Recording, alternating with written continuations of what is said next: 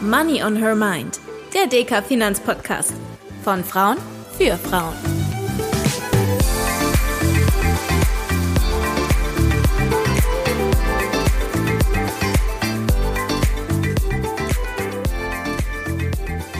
Hallo und herzlich willkommen zu einer neuen Folge von Money on Her Mind. So kurz vorm Valentinstag soll es heute um zwei Dinge gehen, von denen viele Menschen sicherlich sagen würden, dass sie sich gegenseitig ausschließen, nämlich um Finanzen und Liebe. Wir wollen uns heute darüber unterhalten, warum es eine gute Idee ist, sich schon früh in seiner Beziehung über das Thema Geld zu unterhalten, denn tut man das nicht, dann kann das unter Umständen zu Missverständnissen führen. Wieder an meiner Seite ist auch heute dicker Volkswirtin Dr. Gabriele Wiedmann. Gabriele, schön, dass du da bist. Hallo Tanja. Bevor wir so richtig ins Thema einsteigen, erstmal ein kleiner Exkurs in Sachen Börse. Dass es eine Weihnachtsrallye gibt, das ist ja schon lange kein Geheimnis mehr. Zum Jahresende, da freuen sich die Unternehmen im Dezember häufig über die Kauflaune der Menschen und das überträgt sich dementsprechend dann auch auf die Aktien. Zum Beispiel beim Dow Jones hat man ähm, in den letzten 125 Jahren beobachtet, dass der durchschnittliche Anstieg zwischen 14. Dezember und 3. Januar 1,5 Prozent betrug. Und auch der DAX hat ein ähnlich positives Ergebnis. Ich habe mich gefragt, wie sieht das eigentlich mit dem Valentinstag aus? Also zugegebenermaßen, der hat für Menschen wahrscheinlich ein bisschen anderen Stellenwert als Weihnachten. Aber inzwischen kaufen über die Hälfte aller Deutschen, die sich in einer Partnerschaft befinden, auch zum Valentinstag ein Geschenk. Gabriele, weißt du was darüber? Wirkt er sich ähnlich wie Weihnachten auch auf die Börsen aus? Also erstens mal, ich glaube, ich muss mal mit meinem Mann reden. Ich krieg nichts zum Valentinstag. zum Zweiten, für die Börsen ist ja immer alles, was regelmäßig kommt, womit man rechnet, ähm, das ist eigentlich schon eingepreist. Und gerade am Valentinstag, da geht's ja viel um Luxus, Kosmetik, Blumen, also die Dinge nicht, die nicht unbedingt nötig sind. Aber das ist natürlich gerade, wenn es den Menschen gut geht, wenn sie zuversichtlich in die Zukunft schauen, kann da wieder ein richtig schöner Einnahmenschwung kommen, gerade für diesen Luxus, für den Konsumbereich. Und das freut die Unternehmen mit ihren Gewinnen. Am Aktienmarkt selbst würde ich mal sagen, das sind dann die normalen Schwankungen, da kann man sich nicht drauf verlassen. Also das jetzt als günstigen Einstiegszeitpunkt, den 13. Februar zu nehmen, das würde ich dann mal eher nicht sagen. Der Namensgeber für den Valentinstag ist übrigens der heilige Valentin, Schutzpatron der Liebenden aus dem dritten Jahrhundert. Der hat im alten Rom nämlich nach christlichem Ritual Paare getraut, obwohl das vom damaligen Kaiser verboten war. Der Legende nach standen die dann unter einem besonders guten Stern und er soll den Paaren in seinem Garten auch zur Feier Blumen überreicht haben. Ich fand es ganz interessant, diesen kleinen Fakt, weil es hält sich ja auch immer noch dieses Mysterium, dass der Valentinstag nur eine Erfindung der Blumenläden wäre und ähm, ja, dass es das eigentlich gar nicht gibt. Also tatsächlich hat es auch einen historischen Hintergrund. Aber wir möchten ja heute über Geld und Liebe reden und darüber gehört noch sehr viel mehr als der Valentinstag oder Geschenke. Tatsächlich sind die Finanzen nämlich ein ganz wichtiges Thema in einer Beziehung. Ich finde das zumindest. Und ähm, bei Unklarheit können die auch zum Streit führen. Laut einem Handelsblattartikel haben in einer Umfrage 45 Prozent der befragten Menschen in Deutschland nämlich angegeben, dass es für sie ein Trennungsgrund wäre, wenn der Partner nicht mit Geld umgehen kann. Und bei jedem zehnten Paar in etwa würden Geldangelegenheiten regelmäßig zum Konflikt führen. Und zumindest die Hälfte hat auch gesagt, dass sie sich schon mal irgendwann in einer Beziehung über das Thema Geld gestritten haben. Gabriele, warum denkst du, ist denn Geld so ein sensibles Thema, wenn es um Partnerschaften geht? Das Geld ist ja im Normalfall hart erarbeitet. Da haben wir, da hat die Frau, da hat der Mann dafür gearbeitet und dafür möchte man sich was Gutes dann auch kaufen. Es geht beim Geld auch darum, dass es zuerst mal ja zur Existenzsicherung benötigt wird. Ich brauche was zu essen, ich brauche was anzuziehen, muss den Alltag bewältigen. Und wenn es da knapp wird, dass da dann Ängste auch hochkommen, das ist ganz klar. Eigentlich ist ja Geld nur was Abstraktes. Ich kann das nicht essen, ich kann es nicht anziehen. Aber es bietet die Möglichkeit, sich das zu kaufen, was man braucht. Und ganz klar, wenn Geld knapp ist, dann kann das locker eine Ursache für Streit sein. Oft gibt es ja das Vorurteil, dass Geld unromantisch sei. Wie denkst du darüber? Es gibt ja diesen Spruch, zumindest bei uns im Schwäbischen, Liebe vergeht, Hektar besteht. Und das ist ja tatsächlich so. Die Schmetterlinge, die verschwinden dann irgendwann, seien wir mal ganz nüchtern. Und wenn dieses Flattern weg ist im Bauch, dann ist ja trotzdem im Normalfall hoffentlich die Zuneigung noch da. Aber wir wollen ja lange zusammenbleiben, den Alltag bestehen und dann ist es schon wichtig, dass man weiß, man hat eine gemeinsame Basis, wie gehen wir mit unserem Geld um, so dass es uns auch reicht und dass wir auch zukünftig vielleicht noch große Projekte gemeinsam verwirklichen können. Und du sagst gemeinsame Basis. Ich glaube, wenn man sich da so gar nicht einig ist oder unterschiedliche Glaubenssätze hat, einer sagt, ich bin sehr sparsam, der andere sagt, ich möchte das Leben genießen und gerne aus den Vollen schöpfen, dann kann es natürlich zu Problemen führen. Wobei das auch ein Korrektiv sein kann. Es kann auch ganz gut sein, dass die eine vielleicht dann sparsamer ist, der andere ein bisschen gerne Geld ausgibt. Und wenn man das aber friedlich mit guten Regeln hinbekommt, dann ist ja gerade das vielleicht die optimale Beziehung und gleicht sich wieder aus, genau. Aber an den Punkt muss man ja auch erstmal kommen, weil insbesondere zu Beginn einer Beziehung, da stellt sich natürlich noch die Frage, wer bezahlt jetzt bei einem Date, wer kauft den Kaffee, wer kauft das zu essen, wie ist das beim ersten gemeinsamen Urlaub, was vielleicht die erste größere gemeinsame Ausgabe sein kann. Gibt es denn einen idealen Zeitpunkt und wie spricht man denn dieses Thema eigentlich am besten an? Hast du da einen Tipp für uns? Zuerst mal sollten wir nicht davor zurückscheuen, das relativ bald zu klären. Wir Frauen sind es ja gewohnt, dass wir eingeladen werden. Das ist ja so traditionell so. Vielleicht ist das schon die erste Chance beim ersten Treffen oder bei einem der ersten Treffen, dann zu sagen, komm, es zahlt jeder von uns die eigene Rechnung oder aber lass es uns so machen, dass wir abwechselnd bezahlen. Dieses Mal ich, nächstes Mal du.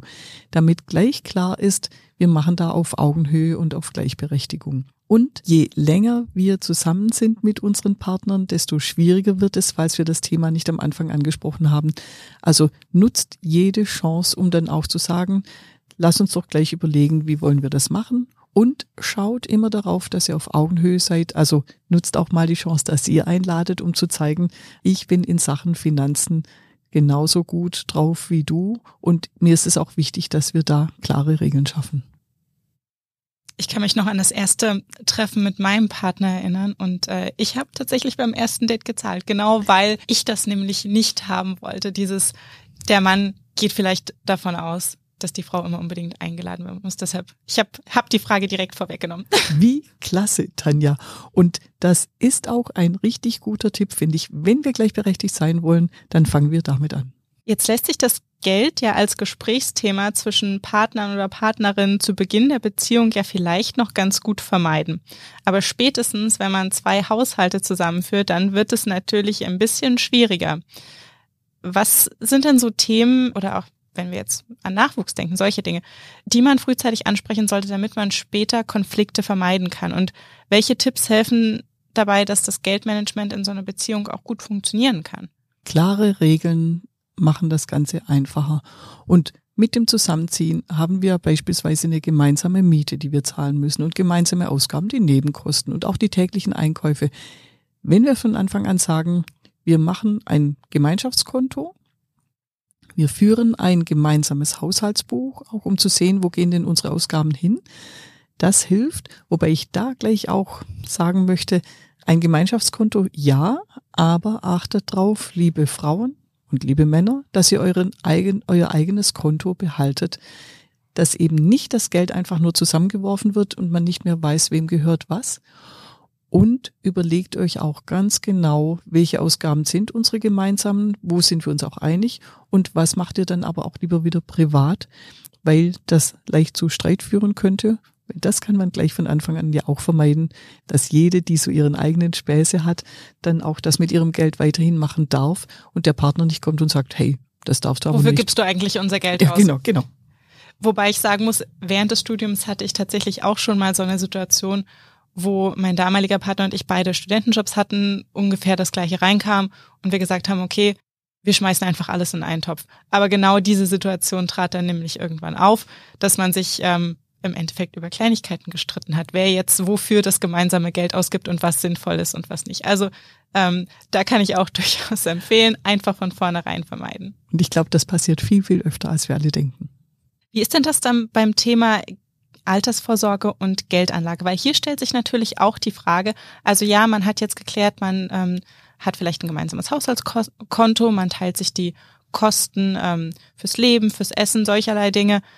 Wie ist das bei der Geldanlage und bei der Altersvorsorge? Sollte man das auch teilen oder ist es da doch sinnvoller, dass jeder das für sich macht? Wir können das schon gemeinschaftlich machen. Es gibt ja dieses Gemeinschaftsdepot, das beiden Partnern gehört. Das ist ja traditionell auch gerade für die Familien, wo der Mann dann viel verdient und die Frau wenig oder sogar gar nicht. Und dann hat man was Gemeinsames. Ich finde, das passt noch nicht mehr so richtig in die heutige Zeit. Sogar wenn die Frau ganz zu Hause ist, aus gutem Grund, das ist immer die individuelle Entscheidung, dann ist es aus meiner Sicht trotzdem sehr wichtig, dass die Frau ein eigenes Vermögen hat. Also mein Rat, getrennte Depots, getrennte Geldanlagen dann für beide, auch eine getrennte Altersvorsorge. Und gerade da ist es ja sehr wichtig, die oder derjenige, die dann das ähm, größere Geld verdient, weil der andere oder die andere zu Hause ist, dass diejenigen dann auch wieder Geld monatlich abgeben an den anderen, damit die Frau oder manchmal auch der Mann dann für sich jetzt schon eine Altersvorsorge anfängt, obwohl sie aus Familiengründen zu Hause bleibt. Das halte ich für sehr, sehr wichtig. Und gerade wenn dann die Liebe noch groß ist am Anfang, dann auch darüber reden und sagen, und ich möchte aber für mich, weil je länger man zusammen ist, desto schwieriger wird's. Wie kann ich denn so ein Thema eigentlich ansprechen? Weil ich könnte mir jetzt vorstellen, dass ähm, gerade wenn das was ist, was der eine Partner vielleicht noch nicht in vorherigen Beziehungen besprochen hat, dass es doch auch nicht ganz einfach ist, das Thema anzusprechen. Hey, ich leiste mehr Care-Arbeit, ich bin zu Hause mit den Kindern, ich wünsche mir dafür, dass du mich ein bisschen mehr bei der Altersvorsorge unterstützt, weil ich durch diesen Zeitverlust gerade nicht so viel in die Rentenkasse einzahlen kann. Und da, da blocken ja ganz viele Partner, das weiß ich auch. Das ist die große Herausforderung und da ist auch, da, da könnt ihr, liebe Frauen, auch noch mal lernen, um, euch durchzusetzen, nämlich zu sagen, wenn wir gemeinsame Kinder wollen, dann lass uns jetzt sogar aufschreiben, wie wir das machen wollen. Lass uns aufschreiben, du gibst mir einen bestimmten Prozentsatz von deinem Gehalt. Übrigens auch, wenn das Gehalt dann ansteigt, dann wird auch der absolute Betrag höher, den ich dann monatlich überwiesen bekomme. Und wir machen was für mich. Und bitte seid dann auch wachsam, wenn eure Partner dann sagen, nee, nee, nee, komm, das machen wir alles gemeinsam. Wir, wir mögen uns doch und du kannst dich auf mich verlassen. Tut das nicht, weil es ändern sich so viele Dinge im Leben und dann ist plötzlich das Versprechen vergessen und wenn ihr das Recht darauf habt, weil ihr das miteinander besprochen habt, dass das Geld zu euch kommt und ihr habt eure finanzielle Sicherheit auch im Hinterkopf, macht euch das viel selbstbewusster und ihr seid dann viel mehr auf Augenhöhe mit eurem Partner. Das hilft sogar in Partnerschaften, dass da eben keine Abhängigkeit da ist, sondern Selbstbewusstsein auf beiden Seiten. Wir haben es gerade schon angesprochen. Ein Thema, das uns Frauen noch relativ häufig betrifft, ist die Frage der finanziellen Unabhängigkeit insbesondere auch, wenn es in der Beziehung mal nicht mehr so gut laufen sollte. Viele von uns Frauen übernehmen ja Care-Arbeit oder stecken beruflich zurück, sei es wegen der Kinderbetreuung oder aus anderen Gründen.